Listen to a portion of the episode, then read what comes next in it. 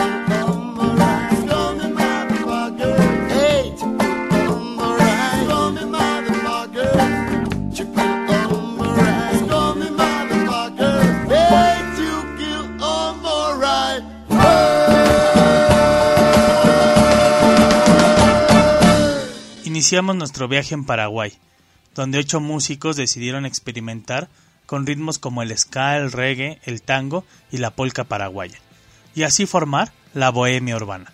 Jaime Sacher, vocalista del grupo, inició como solista, pero posteriormente los amigos se le cruzarían en su camino hasta tener a la banda completa. El mensaje en contra de las injusticias sociales está bien marcado en sus letras, pero para Sacher la música es la forma perfecta de transmitir el amor. Y es que la banda se ha ofrecido en diferentes ocasiones en llevar su música a hospitales para alegrarles el momento a los pacientes y además han sido partícipes de conciertos filantrópicos para diferentes causas. La banda recuerda la primera vez que sonaron en la radio de Paraguay, después de haber llevado a diferentes locutores varias grabaciones que ninguno aceptó poner en sus respectivos programas. Al final, en AM lograron sonar, y aunque eso fue una lucha ganada, el camino para poder posicionarse y llegar al público que ahora lo sigue fue más largo de lo que pensaban, pues las limitaciones económicas los orillaron a hacer hasta cuatro tocadas por noche en diferentes bares, para poder costear los gastos de la banda. Bohemia Urbana se une a esas bandas que les tocó picar piedra, dejando de lado lo económico para poder estar en el oído de sus seguidores siguiendo el camino de una de las bandas más importantes de la actualidad en Paraguay, Cachiporros.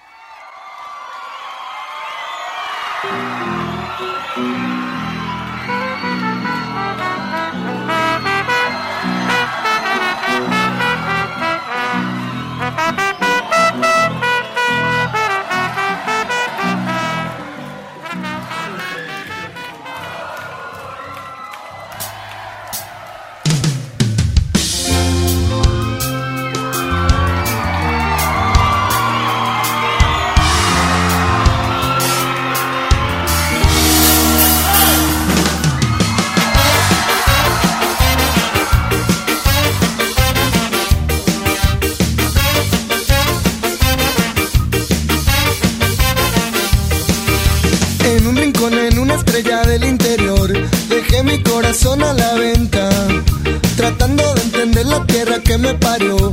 No tarde mucho en darme cuenta que aunque me mueva por el cielo, por el suelo, guardo la herencia de mis abuelos. Que a veces está bueno comenzar de nuevo, por hoy es todo lo que quiero. El frío del río, calmar el calor de no tenerte. Cualquier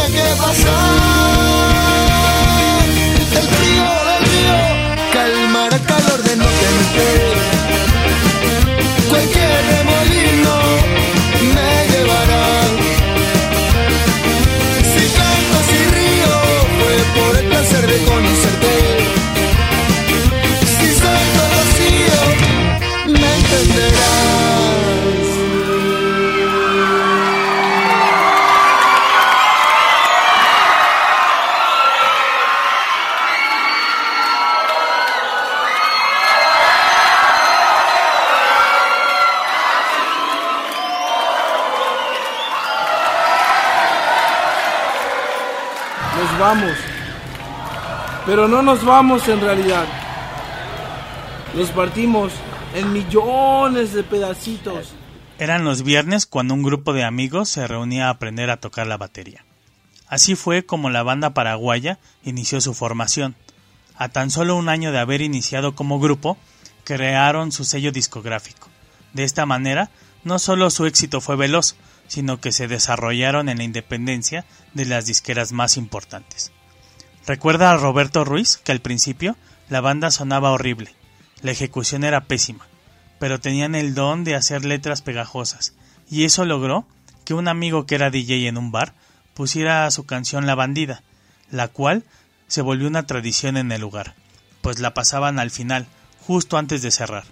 Cuando la banda se enteró, fueron a ser testigos de lo que ocurría, y no podían creer que la gente se quedara al final para cantarla.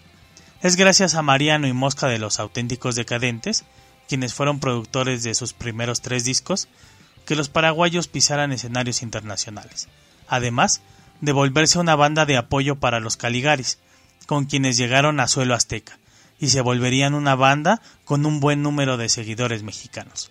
Es en una gira en México donde Cachiporros, los Caligaris y Capanga, después de un concierto y al estar hospedados todos en el mismo hotel, decidieron seguir la fiesta en los pasillos y las habitaciones, y al más puro estilo de los Rolling Stones, comenzaron las bromas y algunos destrozos. Después de varias llamadas de atención por parte de los guardias del hotel, fueron expulsados. Al verse en la calle con maletas, triciclos y pelotas propiedad de los Caligaris y los miles de integrantes que conformaban a las tres bandas, no podían creerlo. Problema aparte fue conseguirles un nuevo hospedaje para todos ellos. Y así nos enrolamos a Argentina para escuchar a una banda participante de esta divertida historia.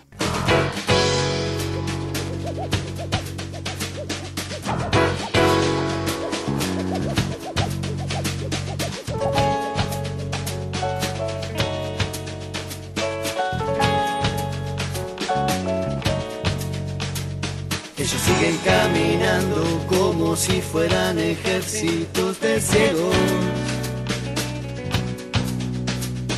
Ellos siguen caminando porque casi todo el tiempo les mintieron. Ellos siguen caminando a ningún lugar. Ellos siguen caminando ya van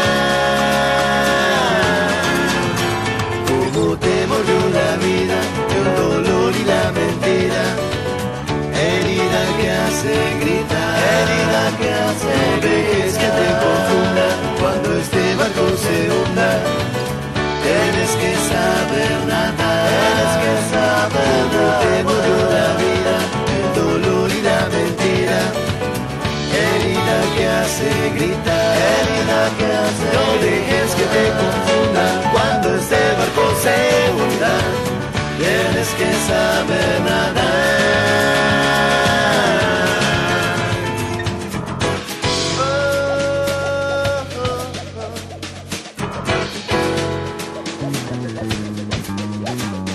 Siguen caminando, pasa el tiempo, ellos nunca tienen miedo. Siguen caminando, revolviendo la basura y los recuerdos. Ellos siguen caminando a ningún lugar. Ellos siguen caminando, ya van a llegar.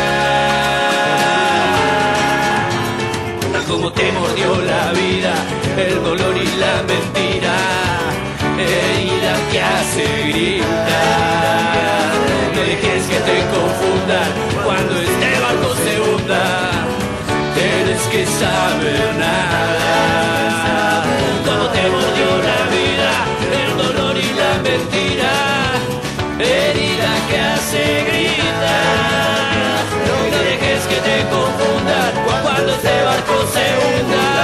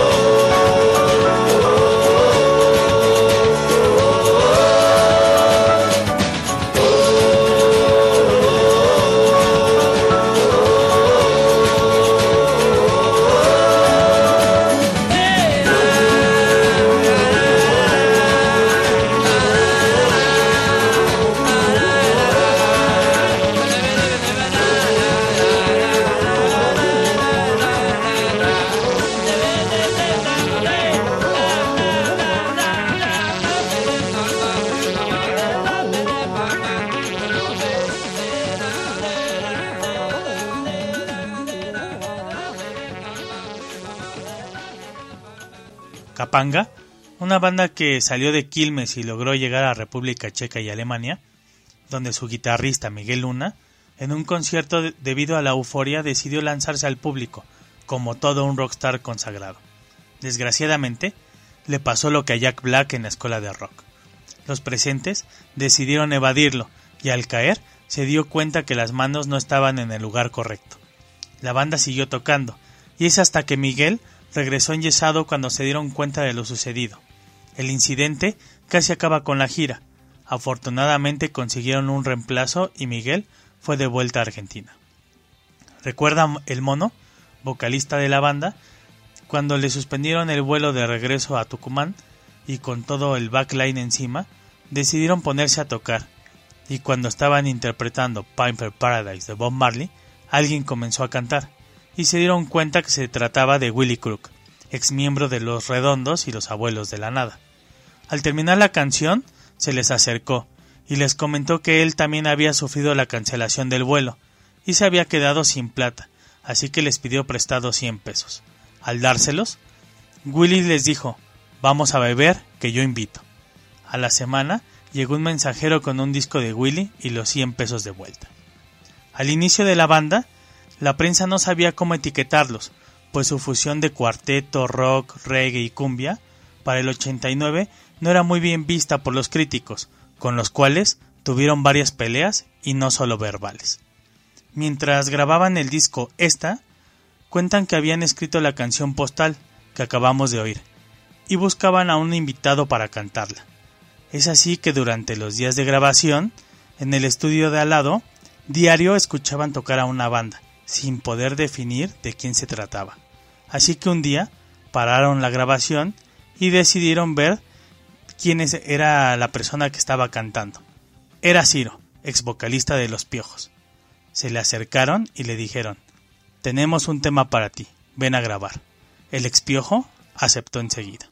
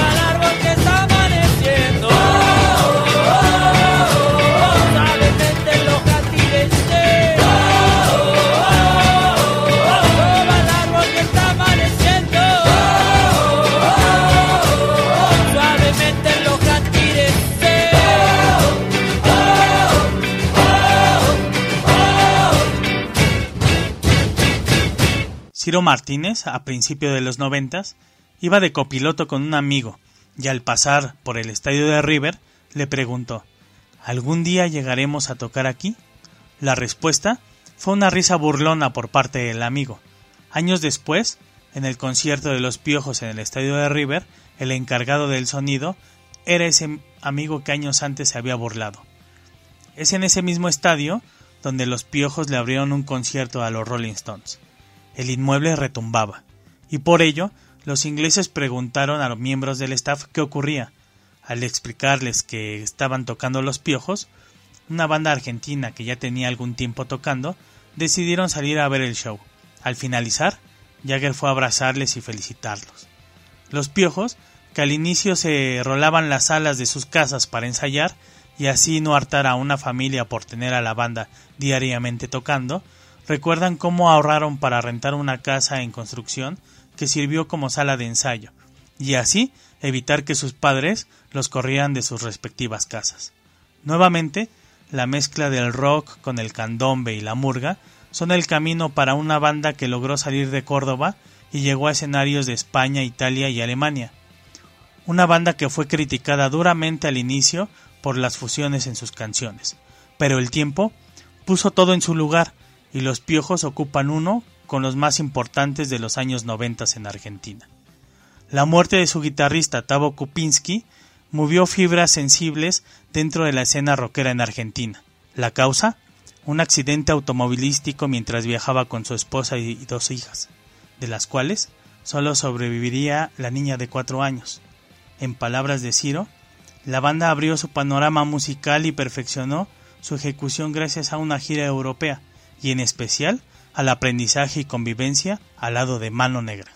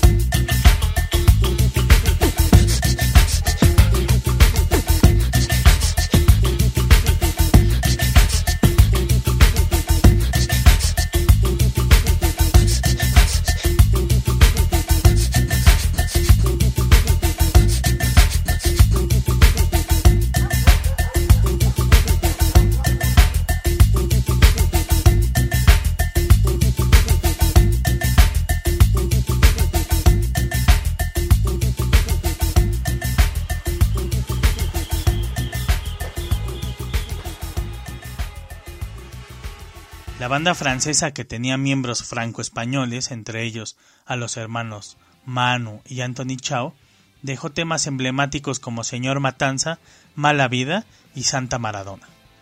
Su primer gira en América fue en Estados Unidos, al lado de Iggy Pop. Cuenta Manu que les gustó muy poco el lugar y terminaron desilusionados de su ídolo, por lo que decidieron apuntar al sur y es en el 89 que deciden embarcarse en una gira por Latinoamérica en países como Ecuador y Perú, en los que dieron conciertos gratuitos en diferentes recintos. La mezcla de ritmos como el flamenco, el ska y el rock les abrieron las puertas en el cono sur, aunque hay que decir que en Argentina no fue tan rápida la aceptación, pues eran renuentes a recibir bandas europeas que no fueran inglesas, al grado de dejar vacío la presentación de Mano Negra en el Estadio de Obras. Este concierto formó parte de la gira Cargo 92, en la que Mano Negra, cuatro compañías de arte y dos de teatro se embarcaron en el Melquiades, un barco carguero en el que viajaron desde Nantes hacia Latinoamérica, y patrocinados por el gobierno francés, dieron espectáculos gratuitos en plazas públicas de México, Venezuela, Colombia, Cuba, República Dominicana, Brasil, Uruguay y Argentina. Es en este país donde los franceses se presentaron en un programa de televisión que conducía Mario Pergolini, ese que le dijo a Fabiana Cantilo que no lo iba a lograr. En palabras del tecladista Tom Dart, el programa iba en contra de la ideología de la banda, pues ese tipo de promoción lo repudiaban, y además de llevarlos con engaños. La gota que derramó el vaso fue cuando Pergolini de manera insolente les preguntó Mano negra, ¿qué es? En ese momento Dart empezó a vociferar palabras en francés y comenzó a patear la cámara hasta su destrucción total. Tanto el presentador como el público presente se quedaron atónitos. ¡Qué escena tan punk!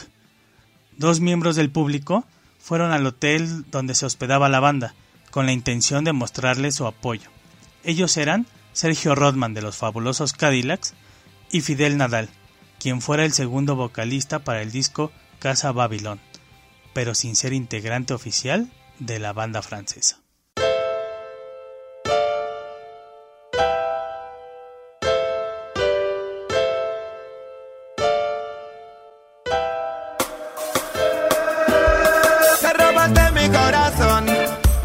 Cuando me dejaste solo en aquella estación princesa. A mí me dolió un montón ver que te alejabas sin resignación.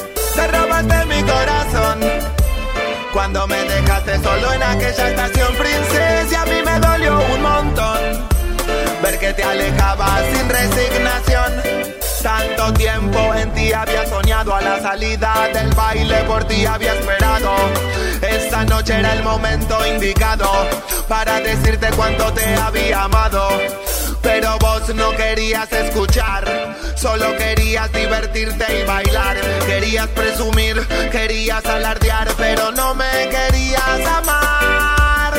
Te robaste mi corazón cuando me dejaste solo en aquella estación princesa. A mí me dolió un montón ver que te alejabas sin resignación. Te robaste mi corazón cuando me dejaste solo en aquella estación princesa. A mí me dolió un montón ver que te alejabas sin resignación. La vida está hecha de momentos, momentos malos, momentos buenos, pero no perdimos el tiempo, porque cuando nos amamos fue un amor eterno.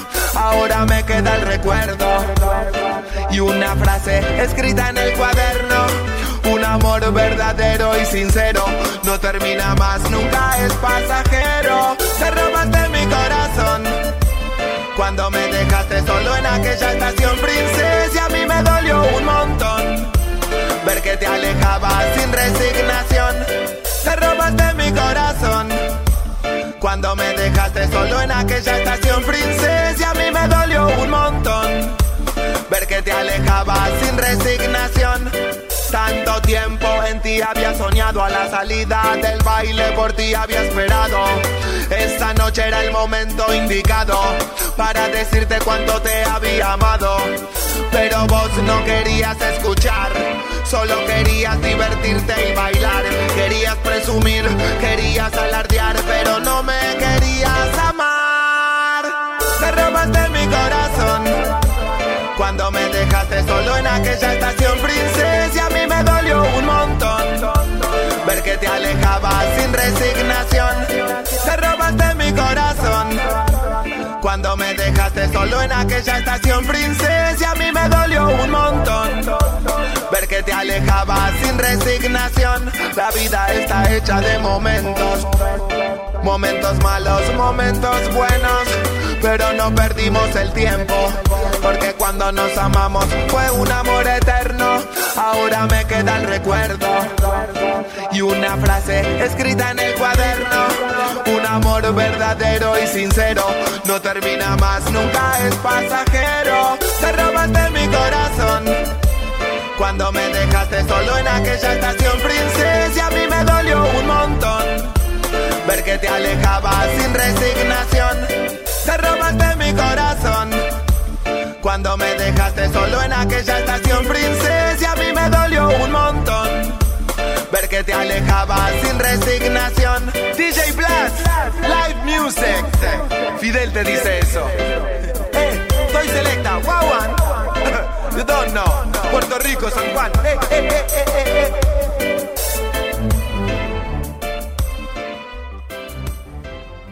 Descendiente de esclavos angoleños, ex integrante de Todos tus muertos, y quien adoptara la cultura rasta después de un viaje a Jamaica, ha decidido adoptar el reggae como bandera y tratar de alejarse del lado comercial del género.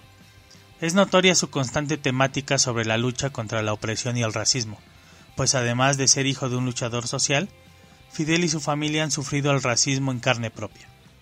Un ejemplo es cuando su padre lo llevó a inscribirse a la escuela, y quien lo recibió les dijo que ya no había vacantes, así que se fueron. Pero su padre sabía que eso no era cierto, por lo que le pidió a la madre de Nadal, quien es blanca, que lo llevara a inscribirse. Cuando llegó ella, le dieron la bienvenida y le comentaron que con gusto recibirían a Fidel en la escuela. Lo que no sabían es que el padre iba detrás y puso en evidencia el acto de discriminación. Cuenta Fidel que aún en estas épocas las fusiones que realiza en sus discos son mal vistas por algunos círculos y varios puristas del reggae.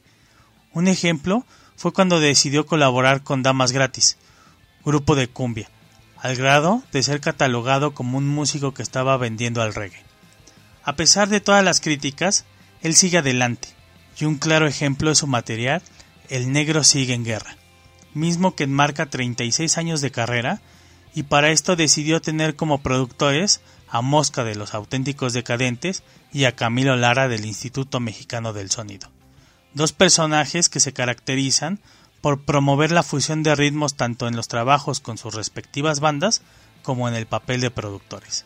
Y hablando de fusiones, viajemos a México para enrolarnos con el sonidero nacional.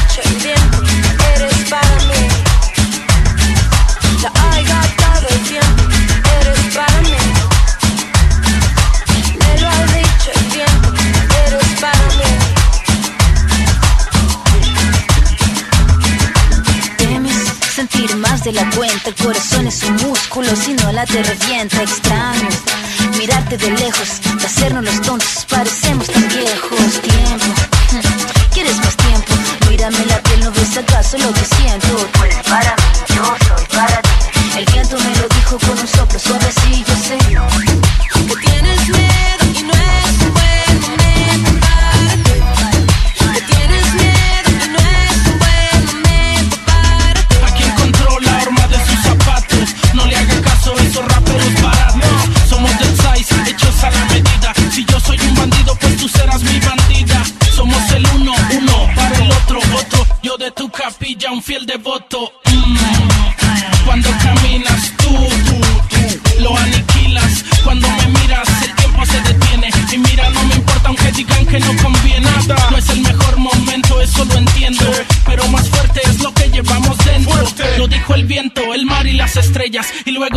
mariposas asaltaron por decenas.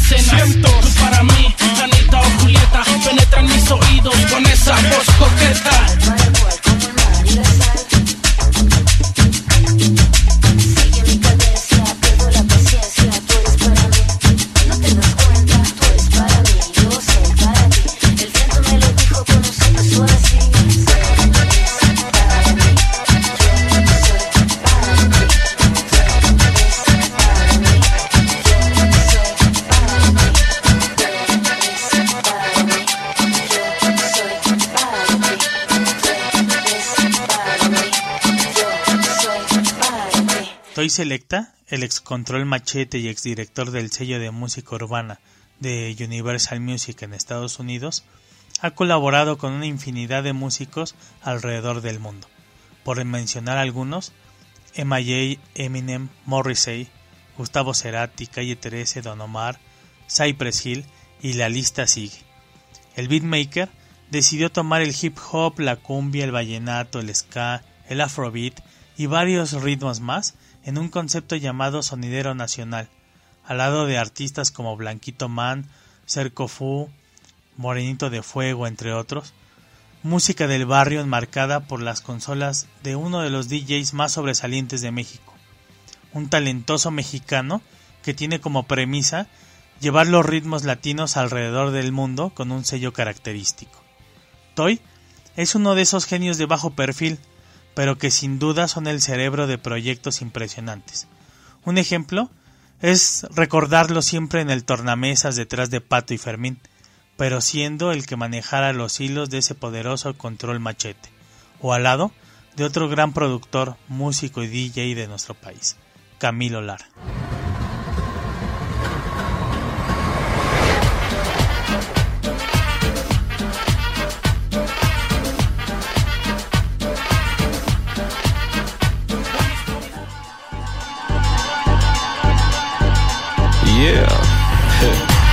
Versace, Versace, I stay in a mansion like Marilyn Manson. I smoke hella weed just like I was Cat Stevens or maybe Cat Williams. Wow. I feel like John Williams. I make hella movies, just call me Cat Williams. Dude. Fuck all your feelings, got readers for healings. I'm gone off this reason. Oh my god. Nothing. yeah, nothing like real thing. Feelings are real and I feel things. Look at my lawyers, they Ali McBealing. Oh, what a beautiful feeling where everyone's leaving. Look how I'm 21 Me Street forever, forever, forever, ever, forever, ever, forever. Never seen so long like the song say. Shout out to Chairless, Solange, and Beyonce. Shout out Devontae. Shout out to Fat Tony, Elizabeth Harper. Shout out to the first track off the second Carter. Maybe it was the second one. Shout out to your father. Shout out to your mama. Shout to Dalai Lama, J Electronia. Put it pine, yeah, you know why me got bruh. Whipping in a Nissan Elantra. Up in Atlanta. See me in a Honda. Out in Las Palmas. Feel like Ice Cube and Anaconda. Feel like James Bond in the sauna. Feel like I play for Havana. Y'all not saying nada. Me, I'm people. Y'all see through. I see you. Happy Thanksgiving, man. Love is love, man. Kool-Aid, the best rapper in the world. Kool-Aid, the best rapper.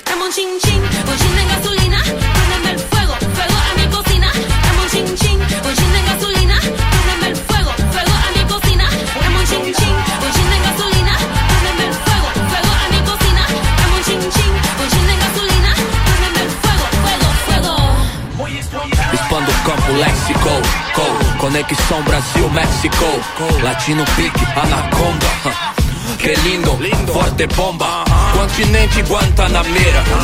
Nequim lá do Cachoeira. Rima de segunda, terça, quarta, quinta-feira. Sexta-feira, sem pagar madeira. Entendeu, Camilo? Tem que colar com nós, sem vacilo. Vai entender que é aquilo. Vai seguir bem tranquilo. Colando com nós. Do peão na ladeira de cross. Os favela, não com os playboys. Com os vilão, não com os heróis. Pode Walk every day till your fingers are raw. What's the point if you don't feel nothing at all? We've been used and abused, we can't take anymore. Got a right, show your light, sleepers hear